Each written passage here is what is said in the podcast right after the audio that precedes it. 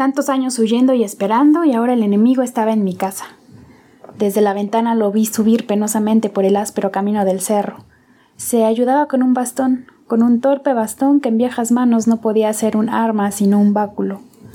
Me costó percibir lo que esperaba, el débil golpe contra la puerta.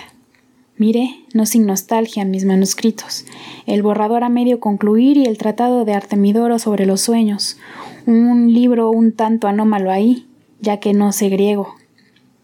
Otro día perdido, pensé. Tuve que forcejear con la llave.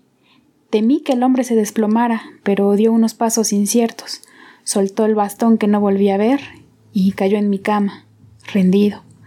Mi ansiedad lo había imaginado muchas veces, pero solo entonces noté que se parecía de un modo casi fraternal al último retrato de Lincoln.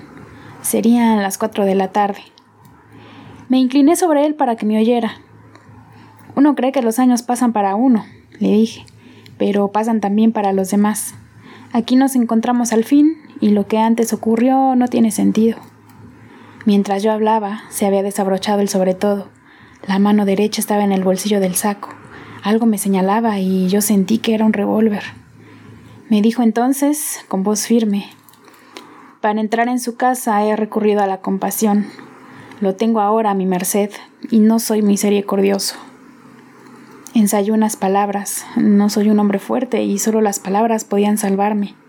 Atiné a decir Es verdad que hace tiempo maltraté a un niño, pero usted ya no es aquel niño ni yo aquel insensato. Además, la venganza no es menos vanidosa y ridícula que el perdón. Precisamente porque ya no soy aquel niño, me replicó, tengo que matarlo. No se trata de una venganza, sino de un acto de justicia. Sus argumentos, Borges, son meras estrategamas de su terror para que no lo mate. Usted ya no puede hacer nada. Puedo hacer una cosa, le contesté. ¿Cuál? me preguntó. Despertarme.